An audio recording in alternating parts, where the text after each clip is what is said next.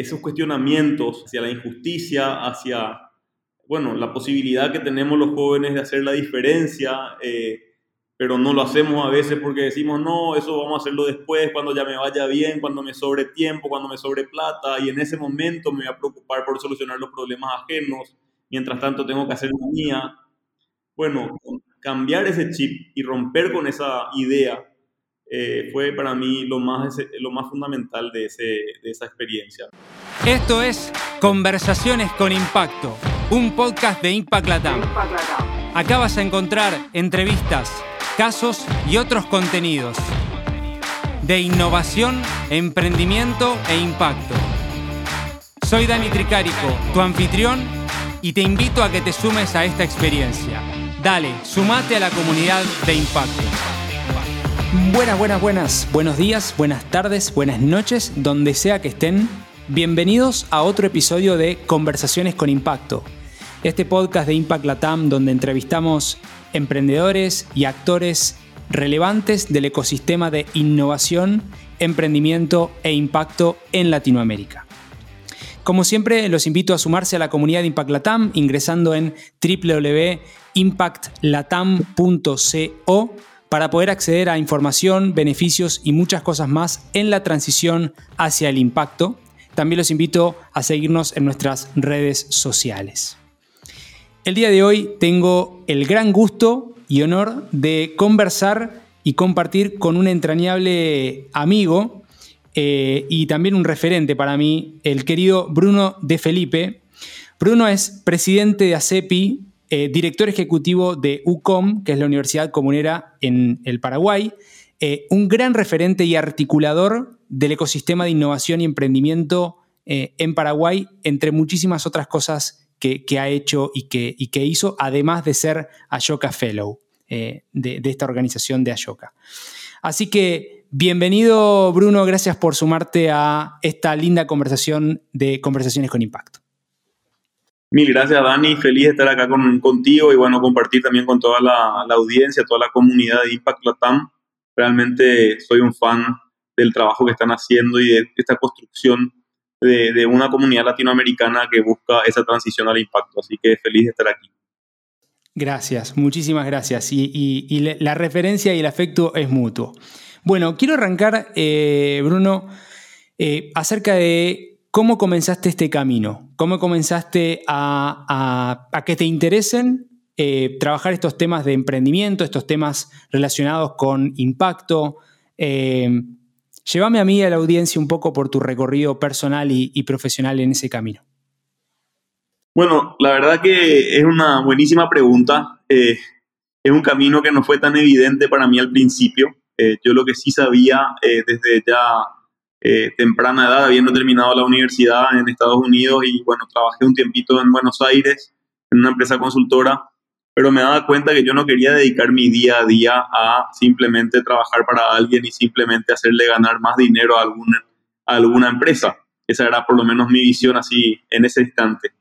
Eh, luego, cuando volví a Paraguay en el 2008, tuve la oportunidad de participar de Techo, eh, de una, la primera construcción de Techo en Paraguay, y eso me, me abrió los ojos a todo el esfuerzo, todo lo que uno puede lograr si le dedica compromiso a una causa justa como la de luchar contra la pobreza y bueno, ayudar a las familias a tener su primera vivienda, al menos de emergencia. Y ahí fue cuando me transformé, digamos, en un emprendedor social de alguna forma, porque después de esa participación como voluntario, terminé siendo eh, el primer gerente general de Techo en Paraguay. Eh, y bueno, eh, con un equipo, éramos dos las personas contratadas en Techo Paraguay, tuvimos que levantar Techo eh, conseguir los fondos, organizar las construcciones y eso nos hizo de alguna manera crear una ONG prácticamente de cero, por supuesto con el apoyo de la oficina que estaba basada en Chile, sigue estando en Chile, pero todo el financiamiento, toda la captación de voluntarios, todo lo demás era algo que teníamos que hacer localmente. y bueno, ese fue como el primer lugar donde me di cuenta que podía eh, no solamente emprender para ganar dinero, pero también emprender para generar impacto. Claro.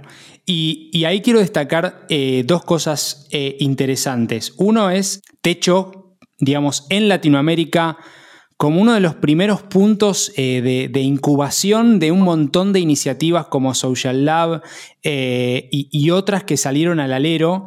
Yo siempre hablo del, en el buen sentido de la mafia de techo, eh, porque como, como PayPal o como Rappi y demás, digamos, que van generando diferentes alianzas y actores súper importantes que surgen de esa misma organización y que y que luego eh, eh, fundan otras organizaciones, otras startups, emprendimientos.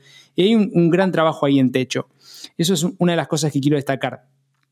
Pero específicamente preguntarte ahí, ¿qué fue lo que viste cuando trabajaste con techo? ¿Qué fue lo que te movió en ese momento en la construcción, al trabajar con las familias? Contame un poco de eso. Sí, la verdad que hasta el día de hoy me acuerdo con mucha claridad esa primera construcción que fue en julio del 2008. Fue eh, paradójicamente en un asentamiento que se llama El Porvenir en, en, lo que es la villa Cateura, que es frente mismo al vertedero eh, a cielo abierto que tenemos aquí en Asunción, lamentablemente.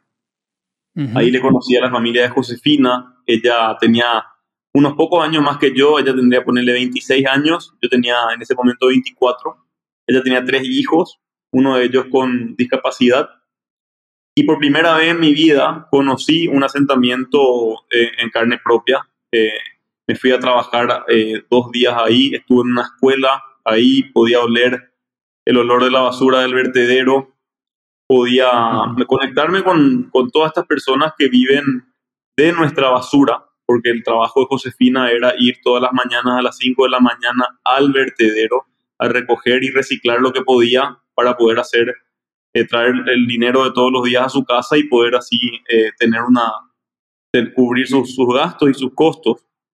Eh, fue realmente muy doloroso ver eso, muy doloroso. Me movilizó hasta la última fibra.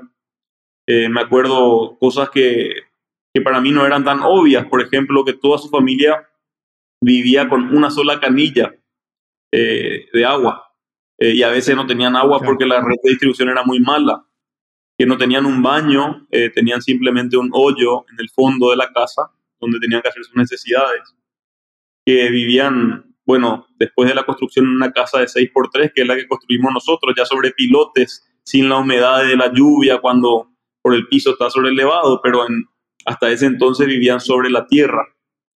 Eh, en una zona que había sido rellenada también con basura, o sea, vos cavabas ahí y encontrabas basura abajo de la tierra. Me dolió muchísimo, me dolió muchísimo ver eso, me dolió muchísimo también sentirme súper bien por haber terminado la casa, pero a ver, sentirme al mismo tiempo que hice tan poco a cambio de tanto, digamos, porque con ese esfuerzo que yo hice un fin de semana, yo me sentí muy bien, pero igual no le solucionaba la vida, no le ayudaba a solucionar su vida a Josefina y su familia, le daba un pequeño apoyo, un pequeño aliento.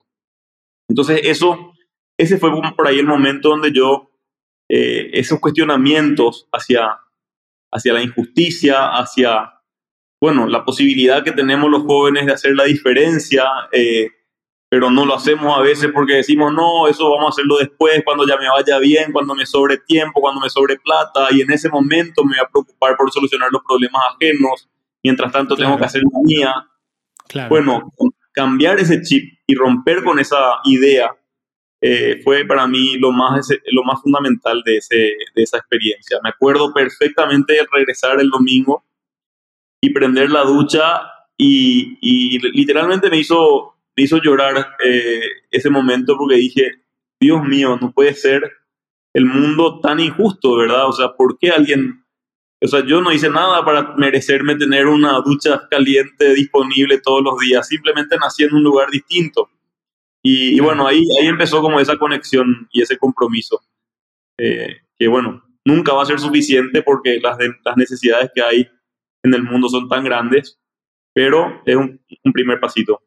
Y justamente ahí mismo dijiste la respuesta a la pregunta que estaba pensando mientras hablabas, que es cómo eso movió tu propósito personal, ¿no? Pero creo que, lo dejaste súper claro en, la respuesta y, digamos, eh, la perplejidad frente a la, realidad, que es tan dura, eh, y, el poder motivar a la acción, ¿no? Que, es lo importante, ¿no? Y no ser eh, un, visualizador. Pasando de esta experiencia de techo que fue evidentemente crucial, ¿no? Por lo que veo que, vas compartiendo, ¿qué vino después de eso?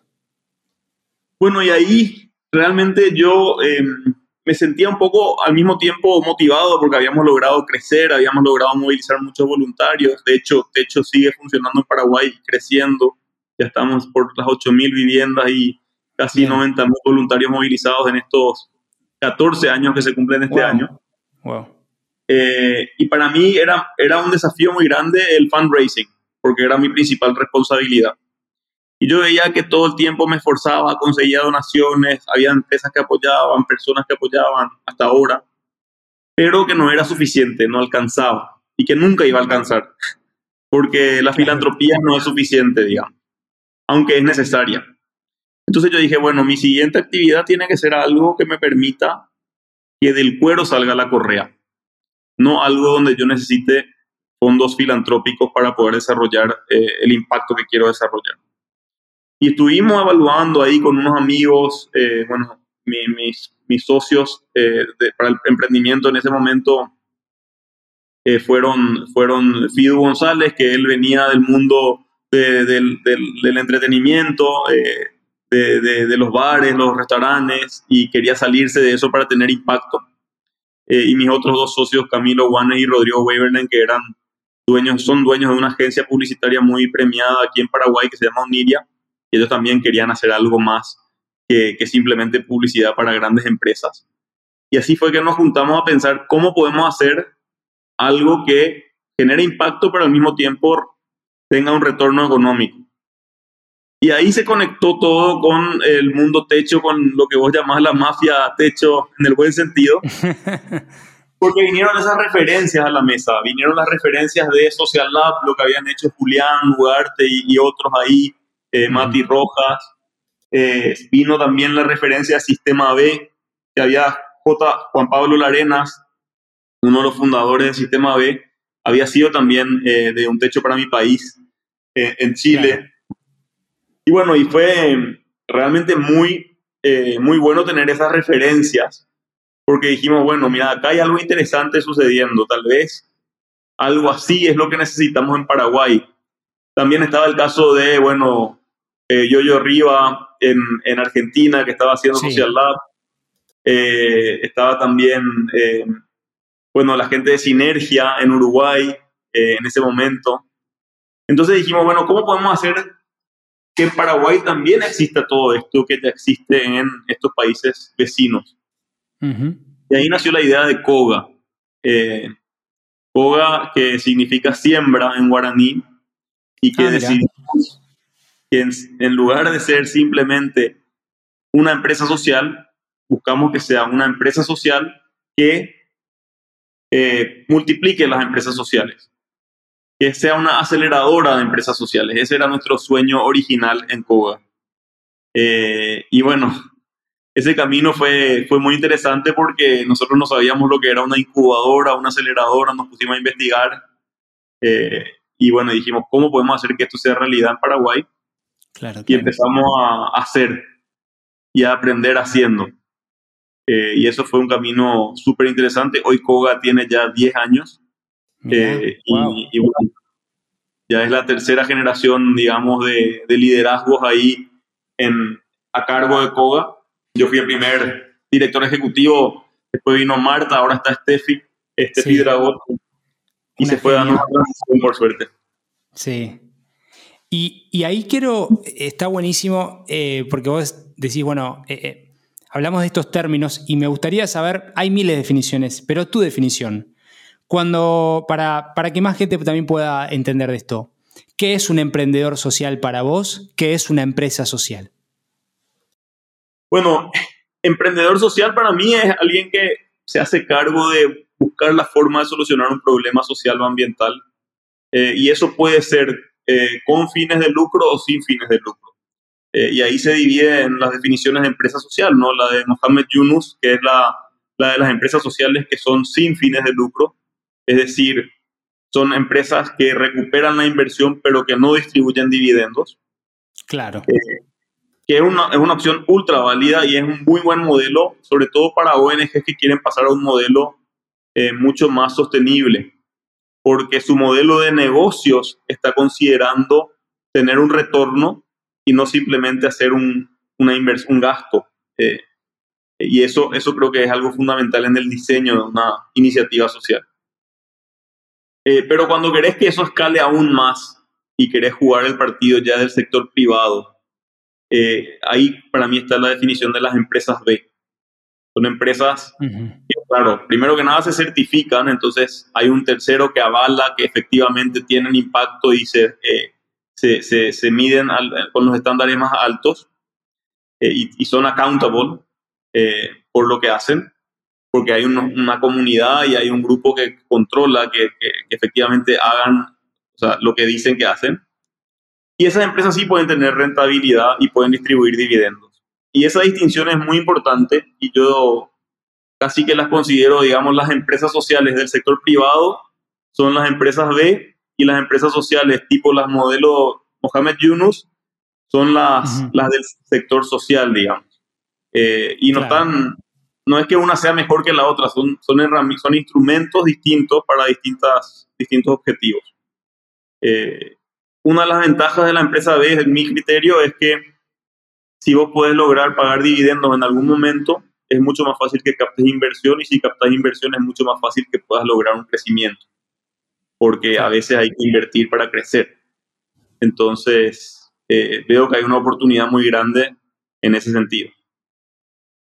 Bien, gracias por compartir ahí un poco la, definición y para seguir democratizando esto. Me vuelvo un segundito a tu experiencia. Entonces, Koga, esta incubadora, aceleradora que hoy ya tiene 10 años, eh, y también algo que em, estoy viendo también en tu experiencia es esto de que vas, armás contundentemente, vas como director ejecutivo, que evidentemente es un rol que, que se va repitiendo aún a hoy, ahí ya vamos a llegar al hoy, eh, y después dejas surgir nuevos liderazgos. Y eso no es menor, porque, como vos sabés, hay, muchas personas que se enclavan en una organización de años y años. Em, ¿Cómo es tu relación para seleccionar nuevos liderazgos y, para poder hacer que surjan? Porque evidentemente eh, Techo sigue existiendo, Koga sigue existiendo, eh, y, otras eh, organizaciones en las cuales participas también. ¿Qué pensás de eso? Bueno, es que eh, la verdad que es para mí el mayor desafío de cualquier organización, trascender a los individuos, a las personas. eso es lo que realmente hace que una organización pueda, pueda tener un impacto que perdura en el tiempo.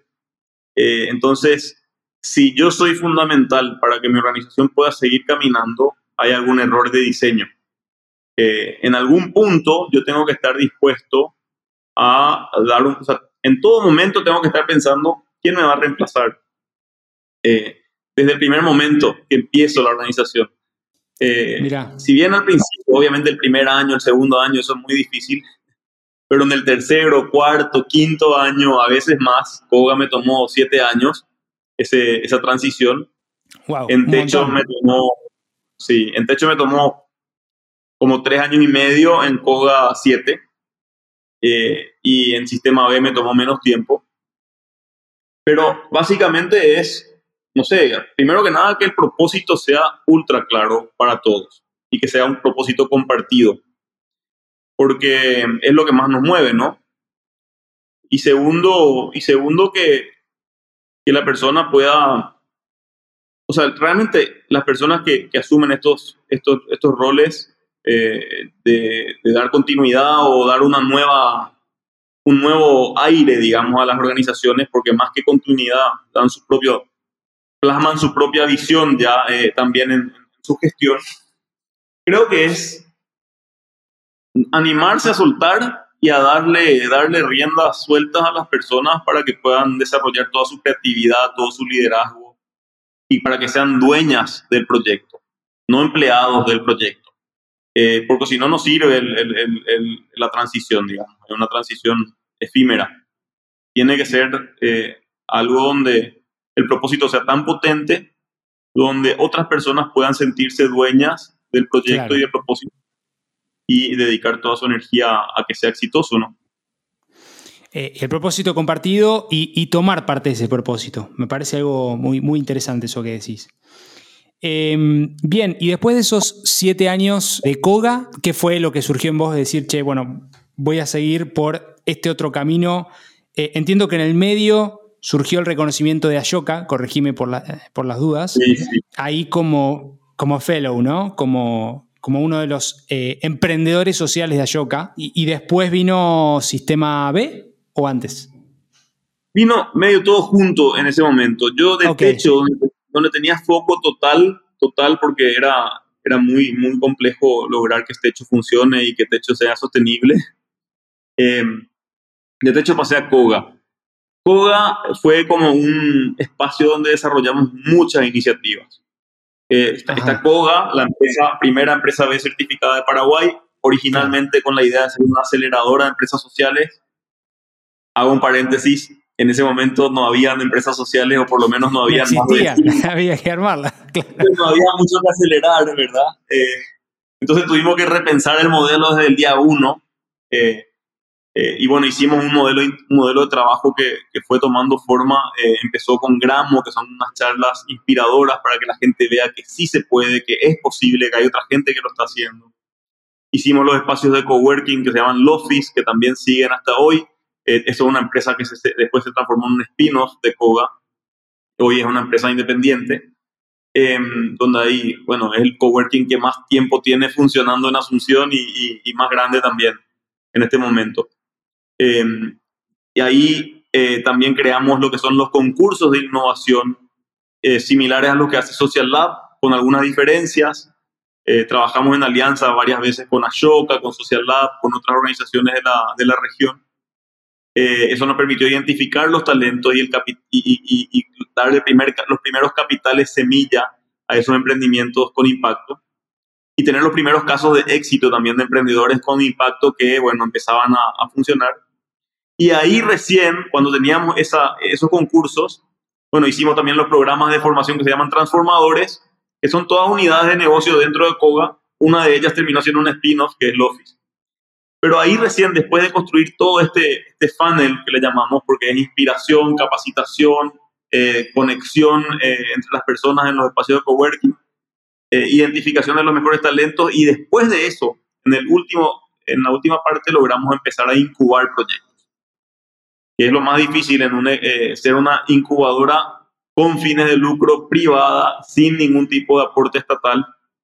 Fue bastante difícil y, y fue lo que lo que logramos construir. Pero te cuento el camino porque además de crear Koga, Lofis y todos estos productos, estas unidades de negocio, también nos certificamos como la primera empresa B de Paraguay y ahí dijimos, che, sistema B tiene que estar en Paraguay, ¿cómo puede ser que no esté? Claro, claro, hay que traerlo. Y ahí hicimos el trabajo con un montón de gente que se interesó en que crear la comunidad del grupo impulsor del Sistema B. Nació Sistema B, yo fui director ejecutivo por unos años. Aparte de eso, creamos la Asociación de Emprendedores de Paraguay, medio en simultáneo. En el 2000, bueno, un poco después de haber creado Sistema B, creamos la Asociación de Emprendedores de Paraguay porque dijimos, che, necesitamos tener representación. Y eso coincidió más o menos con el momento en que me nombraron Fellow de Ashoka. Y en ese momento yo estaba haciendo lo de Koga, lo del Office, lo de Sistema B y después lo de, ACE, lo de ACEPI. Todo eso junto, digamos. Eh, Increíble. ¿Cómo hacías? La verdad que no lo sé con equipazos, equipazos. Mm, claro. Bueno, ahí está el entramado, ¿no? De que en cada, digamos, si Koga es siembra, vos sos parte de esa semilla, ¿no? En todo, qué sé yo, desde, la infraestructura eh, coworking, em, organización eh, de representación gremial, cuasi gremial, la Asociación de Emprendedores de Paraguay, que ahora vamos a hablar. Eh, sistema B, la verdad que increíble, increíble eh, eh, ese entramado y, ciertamente el reconocimiento como emprendedor de Ayoka no, es menor y, va, va, por ahí. Y quiero hablar a hoy, este, porque hoy tenés, bueno, varias cosas, pero entiendo que hay dos, lugares que, pones mucho tu energía. Uno es la Asociación de Emprendedores del Paraguay, ACEPI, y otra es la UCOM, Universidad Comunera. Dos cosas diferentes, Dos, lugares de, intención eh, diferentes, pero con un fin eh, similar. ¿no? Eh, un fin último, quiero decir. Contanos un poquito de, qué haces en estos lugares, cuál es tu propósito y demás. Bueno, y saliendo, digamos, saliendo de Koga, que fue eh, en el 2019, cuando yo dejé, dejé ya mi rol como director ejecutivo ahí, también dejé lo de Sistema B en manos de otra gente mejor que yo, por suerte. ahí fue que me puse a buscar, bueno, un nuevo proyecto en donde involucrarme. Y uno de, las, de los requisitos que tenía el nuevo proyecto para mí era que sea un proyecto donde pueda tener impacto, pero donde exista una demanda real que, que exista, digamos, en el mercado. Porque Koga, como te decía, nació en, en, un contexto donde no existía una demanda. Nosotros teníamos que crear la demanda. Claro, ustedes crearon, claro, la oferta y la demanda por momentos también. Claro, claro. Creamos la demanda porque generamos la oferta para que después las empresas vean que sí, este tipo de cosas eran interesantes, empiecen a apoyarnos y eso nos permitió entonces tener un modelo de negocios en Koga. Pero eso fue un trabajo que, como te dije, tomó siete años y bueno, era súper importante hacerlo. Tenía, alguien tenía que hacerlo, lo hicimos nosotros. Pero yo dije, mi siguiente emprendimiento, por favor, lo único que pido es que tenga mercado. que tenga mercado, claro. Algo muy simple. Pero eh, bueno, como emprendedor social también a veces uno va detrás de un propósito, va detrás de una causa, eh, porque tiene una convicción personal de hacer algo, pero no necesariamente existe un mercado para eso. Entonces, uno tiene que elegir muy bien en ese momento si es, si está dispuesto a construir un mercado, eso toma tiempo y plata, y uno puede hacerlo, y es muy satisfactorio, pero después no te midas por no haber hecho una empresa muy, muy grande, digamos, porque tu empresa... Un unicornio, claro. Claro, no, si vos no querías, o sea, si vos no querías hacer un unicornio hace siete años, no me digas ahora, che, estoy frustrado porque no hice un unicornio, ¿verdad? claro, no estoy frustrado porque hay mucha liquidez y todos levantan. claro, entonces ahí va mi, mi, mi, mi raye, vamos a decir, eh, con el tema de mi siguiente emprendimiento y bueno, cuando surgió la oportunidad de, sumarme a un grupo de empresarios y académicos que habían asumido el liderazgo de la Universidad Comunera, una universidad que tiene 30 años en el mercado paraguayo, pero que le faltaba, le faltaba un, una transformación profunda y una, una, redefinición estratégica. Yo dije, bueno, este es el tipo de proyecto que a mí me gusta, porque una universidad eh, en Paraguay una universidad privada en Paraguay que tenga mucho impacto en la vida de los estudiantes puede tener muchísimo potencial de crecimiento y al mismo tiempo muchísimo impacto. Y los últimos tres años, estuve, estoy, hace tres años estoy dedicado acá en la Universidad Comunera a hacer esta transformación. Transformación de todo, todo, desde las mallas curriculares, la metodología, la pedagogía, eh, conformar los equipos de trabajo, atraer los mejores profesores, los, los mejores contenidos, los más actualizados, para buscar transformarnos en la Universidad del Emprendedor en Paraguay, que es lo que vemos es cada vez más necesario, en, sobre todo después de la pandemia quedó como más evidenciado que, que realmente todas las personas necesitamos tener habilidades emprendedoras y digitales. Habilidades emprendedoras y digitales para poder adaptarnos ante el, mundo volátil y cambiante que nos toca que nos toca enfrentar día a día, más que nunca antes, ¿no? Así que esa es la historia de cómo empecé en, en, UCOM y bueno, en ACEPI realmente yo ya estaba desde el 2017, ayudé a fundar ACEPI, pero yo no estuve más que en el directorio por estos años. Pero cuando empezó la pandemia y empezó la gran crisis eh, de las empresas, de las pymes, eh, con ACEPI decidimos hacernos cargo de lo que habíamos hecho, que es crear una asociación para defender a los emprendedores y para hacer que sea fácil emprender en Paraguay. Y bueno, y levantar nuestra voz, organizarnos para que el gobierno y para las políticas públicas puedan abordar eh, la crisis que sufrimos durante la pandemia. Y, bueno, ahí fue que asumí la presidencia en, en marzo, marzo, abril del 2020, habiendo iniciado la pandemia. Y ahora en, en, en abril de este año después de dos años intensos, dejo la presidencia y, bueno, vendrán mejores, mejores presidentes, eh, ojalá presidentas, a hacer, hacer la diferencia también en la CEPI. ¿no? Y hay algo que te quiero preguntar que de alguna manera vincula estos dos mundos, ¿no? ¿Cómo, cómo la educación cómo la accesibilidad en la educación, cómo el contenido educativo puede ayudar a transformar una forma de pensar, un país, ¿no? Como, Paraguay, que entiendo es un poco hacia dónde va eh, estos dos lugares, ¿no? Pero sobre todo a partir de la educación. Eh, ¿Qué pensás acerca de cómo hoy está dada la educación en la formación a emprendimientos, si es que en tu, en tu, en tu consideración hay o no hay, qué hay que mejorar? ¿Cómo podemos hacer que la educación sea un catalizador para nuevos emprendedores que, generen oportunidades? Bueno, se escucha bastante y la gente que realmente es, es muy entendida en el tema en el tema educación te explica que la educación que hoy tenemos es la educación que se inventó para la revolución industrial. El sistema educativo que se desarrolló para la revolución industrial y lo que necesitaba en ese momento la economía era muchísima gente que tenga la capacidad de ser entrenada para trabajar en industrias o empresas.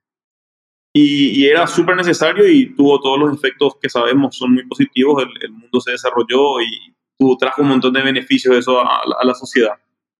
Pero el mundo cambió y, eh, y realmente, claro que todavía necesitamos gente que esté dispuesta a trabajar en muchas empresas. Los emprendedores necesitamos gente que trabaje con nosotros. Pero... Claro, claro. Eso, eso sin duda, y no es algo malo trabajar en una empresa o para, para, para una organización. Por supuesto que la mayoría de las personas en el mundo inevitablemente van a trabajar para, para alguna organización o empresa, ¿no?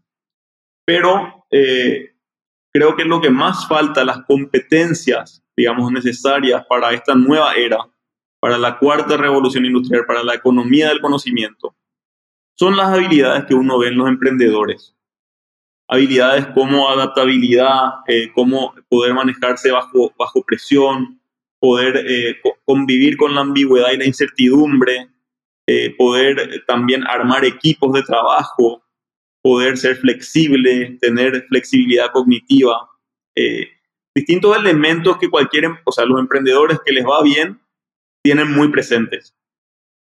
Claro. qué, qué bueno sería entonces que podamos eh, multiplicar eso, que no sea una casualidad que haya emprendedores con esas características y atributos, sino que sea algo que se enseñe desde el colegio, desde chico, que te, que te metan en el mindset de tener iniciativa, tener proactividad y poder hacerte cargo de tu propio camino. Eh, creo que, que, ese es el gran desafío para la educación hoy y para eso las universidades estamos ultra atrasadas. Eh, en Paraguay, por lo menos en general, eh, digamos que el sistema educativo no está configurado para ayudar a, formar emprendedores o gente con habilidades emprendedoras.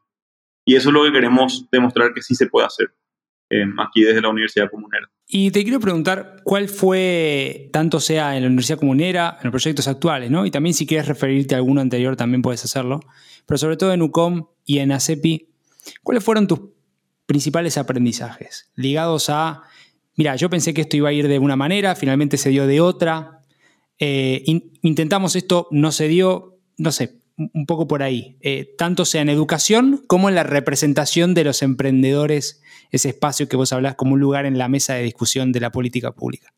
Bueno, eh, desde ACEPI te digo, el aprendizaje en este tiempo, en estos últimos dos años, en resumen es el que no llora no mama, en lo que se refiere a políticas públicas. claro.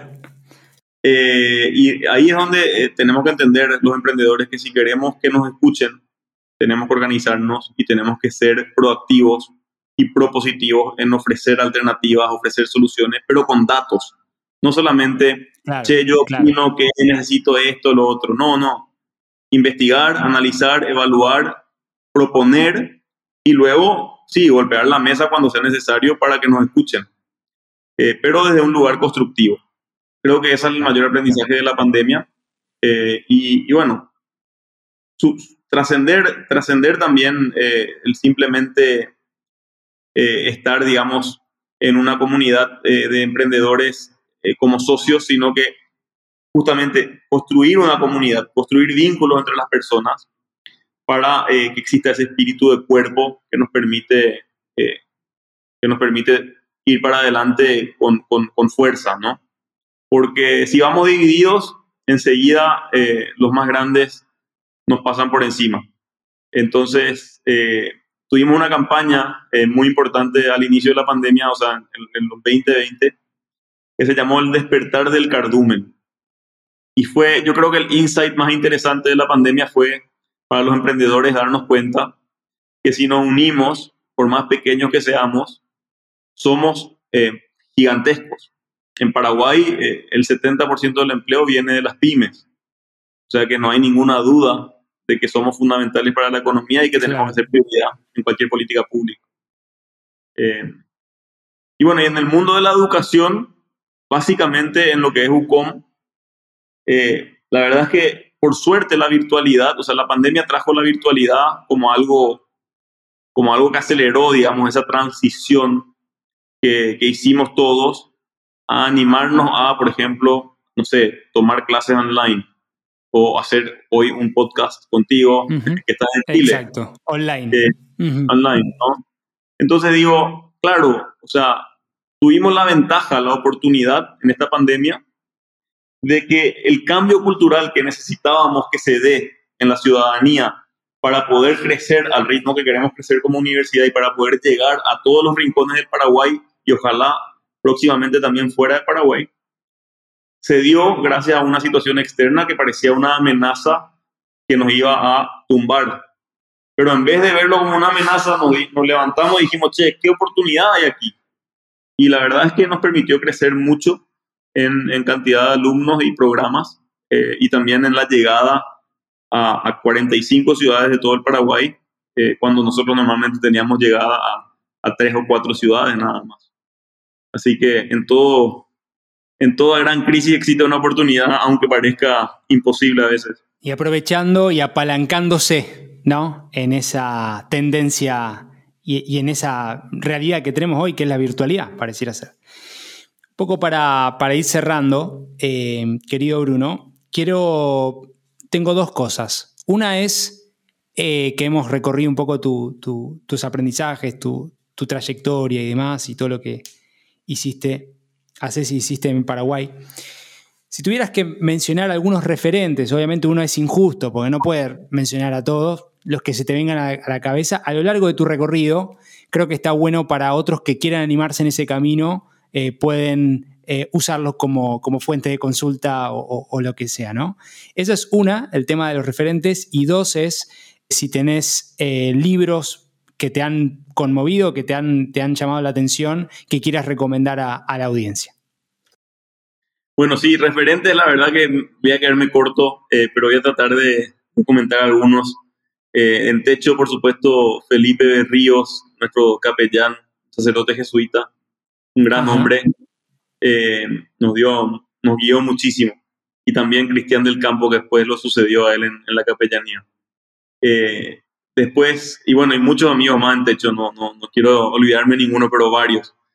Eh, en lo que es Sistema B, Juan Pablo Larenas, hoy está en Betterfly, eh, y, Pedro Tarak, que bueno, también un gran, un gran amigo y un gran mentor.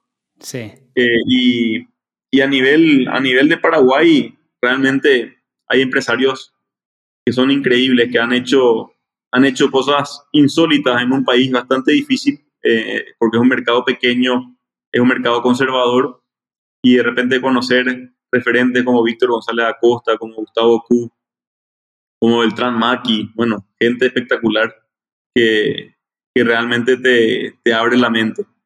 Eh, y bueno, eh, no, no, no sé, me quedaría, me quedo corto, seguramente me, me estoy olvidando seguramente. de sí, sí. pero pero siempre, la verdad que la pregunta es muy valiosa, Dani, porque es tan importante pedir ayuda, es tan importante escuchar a, los que vinieron antes eh, y, también a las nuevas generaciones que están viniendo, digamos, a los dos extremos, no solamente a los que vinieron antes. Eh, creo que ahí se construye mucho más que desde, desde el pensamiento que uno tiene todas las respuestas. La mayoría de las respuestas están afuera, no están en uno. Así que hay que salir a tocar puertas y preguntar y, y tener esa humildad de, de, aprender de los demás. Y en cuanto a los libros, em, el libro, o sea, o, el tema que más me está interesando últimamente es todo lo de Behavioral Economics, todo el mundo este que nace eh, de, la, de la conjunción de la psicología y la economía, donde por fin, por fin se está reconociendo que los seres humanos no somos racionales. y, que no, y, que no, tomamos, eh, eh, que no somos racionales, que no tomamos decisiones racionales todo el tiempo y que bueno, en condiciones normales nosotros vamos a elegir la opción que es mejor para nosotros. Muchas veces eso no es realidad y eso es lo que explica por qué tenemos el mundo tan complejo que tenemos. Entonces, eh, el libro para mí más interesante que profundiza mucho sobre esto es Pensar despacio, pensar rápido de, de Daniel Kahneman eh, thinking Fast, me, Thinking me lo Han, me lo han recomendado también. Eh, dicen que está, que está bueno. Es, es, un libro que tiene un montón de ejemplos y un montón de experimentos que ellos realizaron que demuestra su, su teoría. Y bueno, hace poco estuve leyendo también otro de Dan Ariely, Predictable Irrationality, muy interesante también, sobre justamente lo mismo. Eh, y ahora estoy empezando, empezando Think Again de Adam Grant, eh, que yo lo tenía, le tenía un poco de miedo porque dije, pucha, ¿será que es un Malcolm Gladwell? Porque Malcolm Gladwell es un buen autor, pero no, no es un científico, eh, no es una persona que hizo una investigación científica. Sin embargo, Adam sí es un, un, investigador y hizo estudios científicos y bueno, tiene mucho, eh, mucho que, que aportar su visión. me, me encantó esto que dijiste de que finalmente estamos reconociendo que los seres humanos eh, no tomamos decisiones racionales o no somos racionales. Me encantó. Eh, y, me hizo acordar mucho, estoy leyendo un libro que, lo estoy disfrutando. dejé de leer rápido y estoy como al, revés, como ahora eh, estaba como en audiobooks y ahora yendo 100%, papel, aunque la huella de carbono sube, pero, pero solamente y, como disfrutándolo el libro, ¿no? Como volver a, enamorarme de eso. Se llama El Camino del Artista, The Artist's Way. Eh, muy bueno y habla, habla, es de redescubrir la creatividad, ¿no? Y habla en una parte que me hiciste acordar que es, nosotros los seres humanos podemos, digamos, con cualquier pérdida racional, pero no podemos con una pérdida emocional, ¿no? Y, me, hizo justamente acordar eso que, que, comentábamos hoy eh, recién en, lo del, behavioral economics y, y demás. Bueno. Te quiero agradecer, querido Bruno, eh, una hermosa charla. Eh, me llevé aprendizajes eh, de mi lado, así que estoy contento desde ese lugar. para aquellos que quieran escribirte a vos, escribir, escribirte o escribirle a alguien de, de UCOM, de ACEPI, ¿dónde pueden ubicarte? ¿Dónde pueden ubicarlos? Genial, eh, sí, la verdad que gracias por, por, esta invitación, por esta charla súper agradable y ojalá le haya servido a mucha gente y a las órdenes, a las órdenes para cualquier consulta pueden hacerlo a través de Twitter en arroba B de Felipe con dos P, eh, siempre un poco complicado mi apellido, eh, pero también eh, en LinkedIn sin problema Bruno de Felipe o, o si no en las redes de ACEPI, acepi.org o UCOM, que es ucom.edu.pi y ahí estamos, a las órdenes y realmente más que dispuestos a, seguir conectando y seguir colaborando entre todos. Fenomenal. Eh, muchísimas gracias, Bruno. Ahí lo tuvimos a Bruno de Felipe, presidente de la CEPI, Asociación de Emprendedores del Paraguay, y de UCOM, la Universidad Comunera, eh, entre muchísimas otras instancias que generó y que, y que fue realizando a través de su, de enclavar su propósito en, Paraguay eh, con emprendedores, con impacto y mucho más. Quiero agradecerles a todos y cada uno de ustedes por prestarnos su oído, prestarnos su tiempo, su oreja. Si te gustó este capítulo, compartilo. Si no te gustó, escribinos para poder seguir cada día más eh, mejorando. Eh, y como siempre, los invito nuevamente a sumarse a la comunidad de Impact Latam ingresando en www.impactlatam.co para poder acceder a información, beneficios y muchas cosas más en la transformación sostenible. Así que nos vemos en el próximo episodio de Conversaciones con Impacto, donde sea que estén. Buenos días, buenas tardes y buenas noches. Muchas gracias por sumarte a este nuevo capítulo de Conversaciones con Impacto. Te invito a sumarte a esta comunidad de hacedores que está cambiando el mundo. Ingresa ahora en www.impactlatam.co. Sumate y sé parte ahora de este cambio. www.impactlatam.co